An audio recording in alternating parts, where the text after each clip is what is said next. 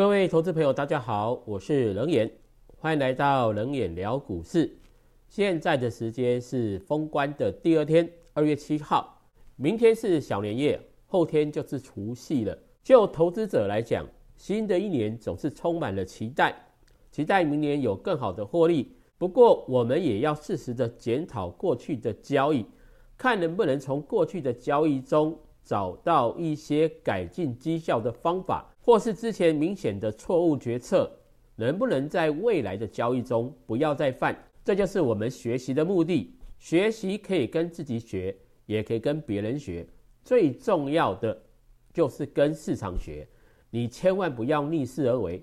我常常跟很多的人说，投资人都很不理性。这一句话怎么说？因为你可以看到市场上每次都是在跌的时候，一些人看技术面。再跟你喊空，什么破五日均啊，跌破月线啊，跌破季线，指标低档钝化等等，每次在股票杀下来的时候，都会告诉你这个地方技术面很弱，要把股票卖掉，现金流多一点。可是涨上来之后呢，又很乐观。以现在的时间是二月七号，台北股市目前是在封关的期间，没有开盘，在这段时间可以在网络上。看到很多的影片，有些讲述者的看法就很笃定，说新春开红盘一定是涨，也有人说新春开红盘一定是跌。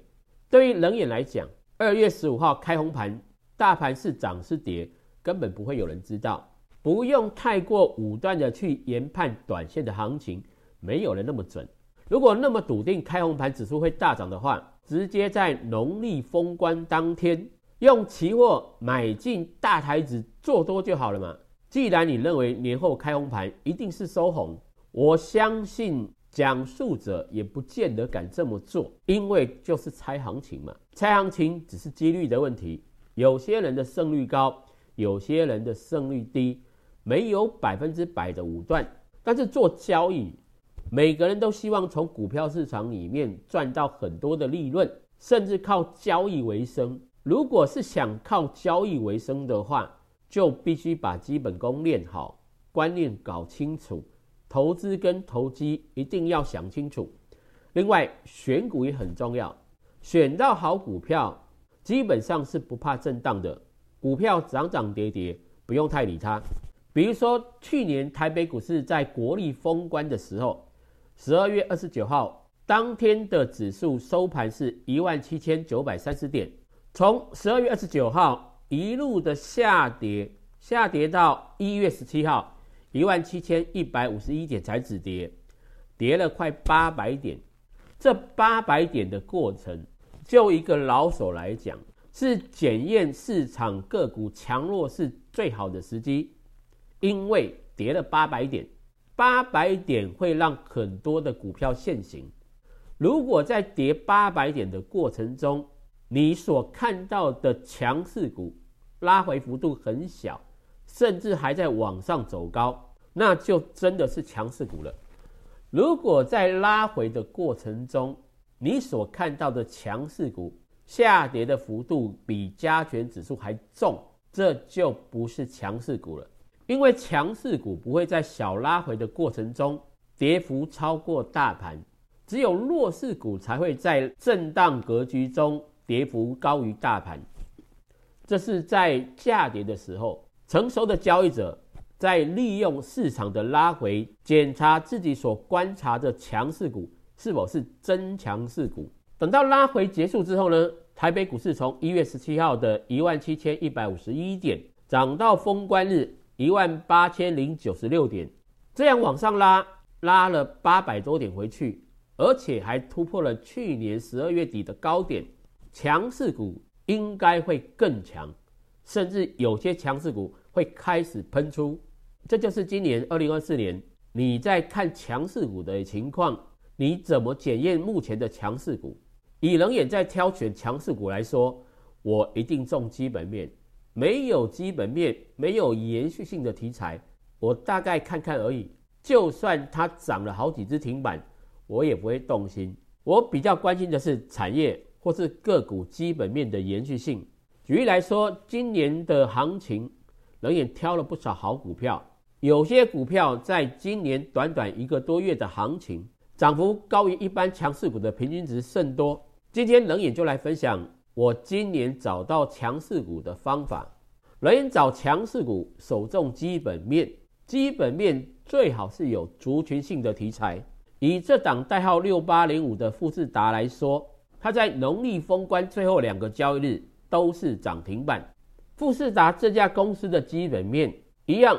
网络上有很多的新闻可以参考，券商也有研究报告可以让你去研读。以上这些资讯是在我们挑选强势股之后必要的功课。你总要了解这家公司做什么嘛？营运表现的情况，公司未来营运的展望，读几篇关于这家公司的研究报告，已经叫做基本功了，没有什么讨论的空间。你要了解一家公司。总是要看几篇研究报告吧，所以关于基本面，我这边不多说。各位，如果你自己有挑到强势股的时候，你也应该好好的了解它的基本面，不要只是在技术面里面打转。这家公司我哪时候挑出来的？冷眼在新贵的时候就有买进过富士达了，当时买的价格蛮低的，可是，在挂牌前被我处分掉了。这张图形就是富士达在新贵的价格。最低价是一百二十五点五元，最高价是三百七十八点五元。它是在去年十一月九号挂牌的公司，在去年十一月九号挂牌之后呢，当天股价的低点在早盘来到了两百九十五元，之后就连续拉了一根、两根、三根、四根、五根、六根、七根、八根的红棒。这样拉上去之后呢，人眼基本上来讲。没有在第一时间买到，我就在旁边观望了。从去年的十一月二十号开始整理的过程中，我主要都是把我的重心放在台湾的半导体族群，并没有认真看这一档公司。只是在去年的年底，我看到了一些财经新闻跟影片，在谈到折叠手机的发展状况，认为在今年跟明年。折叠手机会有很高度的成长，所以我就加紧研究有关折叠手机里面的题材股，哪些次产业或是零组件会在折叠手机量能冲高的过程中，营运能够顺势往上走。所以这段时间它的股价并没有大涨，而且也在刚才讲的上涨八个交易日之后，整理了快两个月。我哪时候决定出手买它的，就是在今年的一月，当它突破了去年十一月二十号的高点，我就出手买了。原因很简单，它突破了短期的压力，当时买进的价格大约在四百五十块左右。之后呢，它往上拉高到五百二十二块，又往下修正，跌到四百六十五块。有些交易者买到一档强势股。没办法容忍短线的回档哦，像一月十七号从五百二十二块跌到四百六十五块，跌了五十几块，拉回的幅度超过一成。如果意志不坚，搞不好在杀低的过程就把股票卖掉了，要不然也会在未来的上涨过程中看到技术面的败笔就调节股票。例如一月二十五号这家公司。留了一根很长的上影线，不管你从什么角度来讲，这根上影线够长。有些技术分析的书籍看到上影线就认定是卖出信号，应该赶快获利了结。可是人眼在看股票市场，从来不会因为一天技术面的败笔就判定它的死刑。我会多看几天，而且我会把整个结构拉大一点来看。比如说，一月二十五号这根长上影线虽然出现了，在技术面，富士达却是结束了两个多月的整理，拉上去一小段之后，就看到有人卖股票，技术面出现长上影线。照理来讲，股价才突破盘整区不到一个月，风险应该不大，冷眼就会继续观察这档个股，看它是真的不想涨，还是找机会。再突破长上影线五百二十九号的高点，如果能够在未来突破五百二十九元的高点，就代表这档股票它是真的想涨。等待几天之后，它在一月三十一号突破了五百二十九块，最高来到了五百六十四块。一月二十五号，这根长上影线获利了结的交易者，筹码大概都被洗光了。筹码洗干净之后，股价有机会往上走。所以看到二月份目前只进行了三个交易日，它在二月一号涨了二十五块。涨幅是四点五趴，二月二号涨了五十八块，涨停板；二月三号也是涨停板，涨了六十三块。二月到现在为止只有三个交易日，这家公司二月份涨了二十六点三一个百分点，果然是一档标标准准的强势股。那这边有一个问题，对于强势股哪时候要卖？这就要考量交易者的持有成本。如果持有成本很低的交易者，就算短期的技术面转弱，只要没有破坏中长多的格局，成本低的交易者是可以死抱活抱的。可是成本高的交易者，持有成本跟目前的股价差距不到十个百分点，也就是一成，这个时候就要考虑到一回档，也许会由盈转亏。账上出现损失，追高者就有必要设定比较严格的停损机制，保护资金安全。这是我们做交易者必要的工作。所以持股成本很重要，冷眼多讲几次也没关系。持股成本很重要，持股成本很重要，持股成本很重要。持股成本很低的交易者，没有什么大状况，他应该是赢家了。至于持股成本比较高的交易者，他就要靠时间看股票能不能涨上去，让股价远离它追高的成本。这样来说，他也会变成低成本的交易者。这都需要时间看股票慢慢的发展。所以你可以看到这档公司哦，虽然很强，但是它也不是没有技术面的败笔。它曾经在一月二十五号出现长上影线，也有在一月十七号。往下跌了三四天，跌了一成多。强势股不是天天都在涨，拉回的时候也会跟着拉回。每个交易者在强势股拉回的时候，有些人是锁定在加码，有些人是想获利了结的。他怎么选择，就影响到最后交易的成败。对一张股票的交易，有些人认为说，反正强势股卖掉。再找另一档强势股来做就好了。这种说法，我基本上是完全不认同的。因为你知道，一年只有两百四十个交易日左右，你不可能天天在买强势股的。如果你一张股票锁定了以后呢，紧咬不放，也许在这档股票你可以赚到很多的利润，甚至呢，因为你一档股票一直脱离成本，让你越赚越多钱。你的交易的心态会越来越平稳，甚至日后遇到小震荡的时候，你完全不紧张，因为你账上的股票赚的非常多，就算遇到小震荡，也不可能打到你的成本，所以你的心态越来越轻松，越来越抱得住股票，在多头格局里面，你会越做越好。可是如果一张股票没有做好，强势股把它卖掉。后面换的股票如果不如预期，你可能好几个月的操作都很乱，还在频频换股，这样时间一久，一年只有两百四十个交易日，你搞不好就去了一半，还在调整股票。所以有些人在调整股票，虽然今年二零二四年目前只进行短短的二十五个交易日，有些人的股票早就不好了，甚至他在去年的上半年。就把强势股都锁定完毕，现在只有一点点的资金在做微调，你不可能看到你所买的股票整年都不会有重大的变化，它也许会涨过头，也许呢后来的营运表现不如预期，各种情况都可能发生，这就需要做微调了。可是主要的核心部位并不会有太多的改变，核心持股。选择的时候就已经把各种可能的变数考虑在里面了，才把某些的标的列为核心持股，靠核心持股把整个获利拉开来。小资金部位在做微调，那无伤大雅。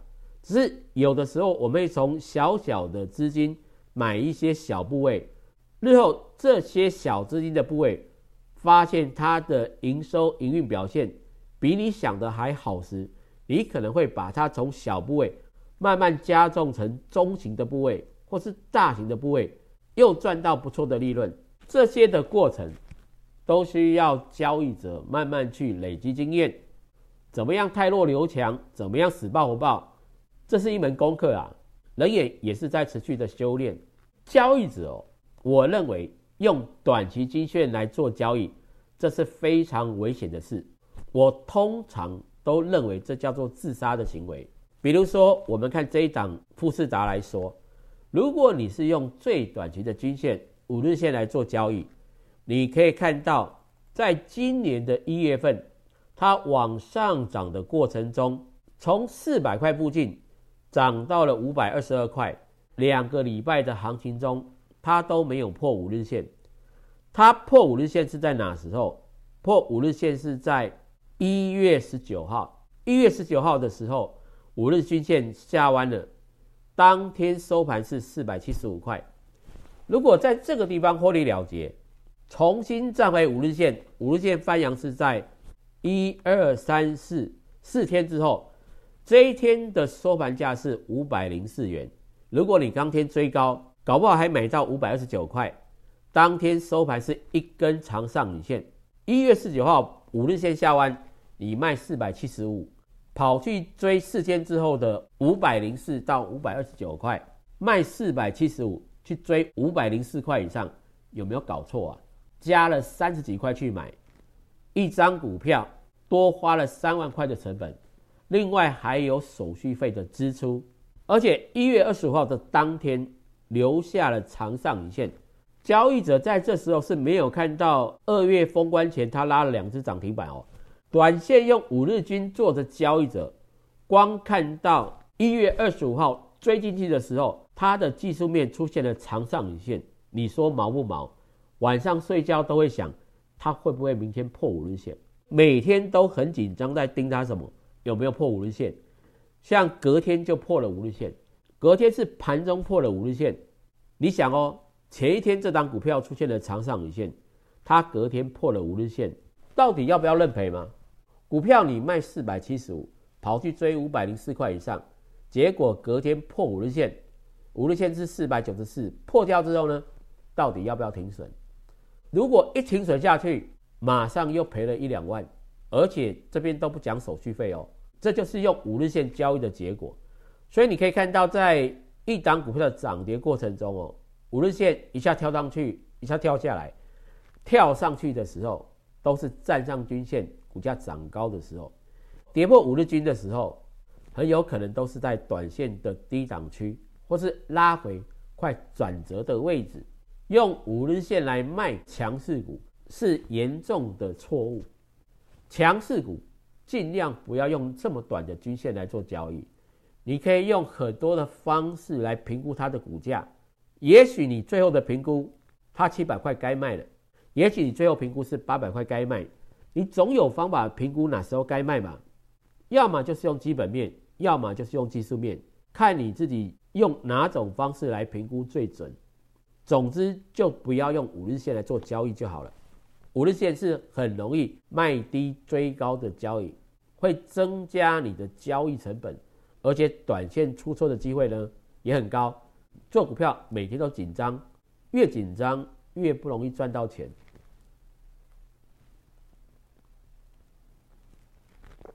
这就是以富士达为例。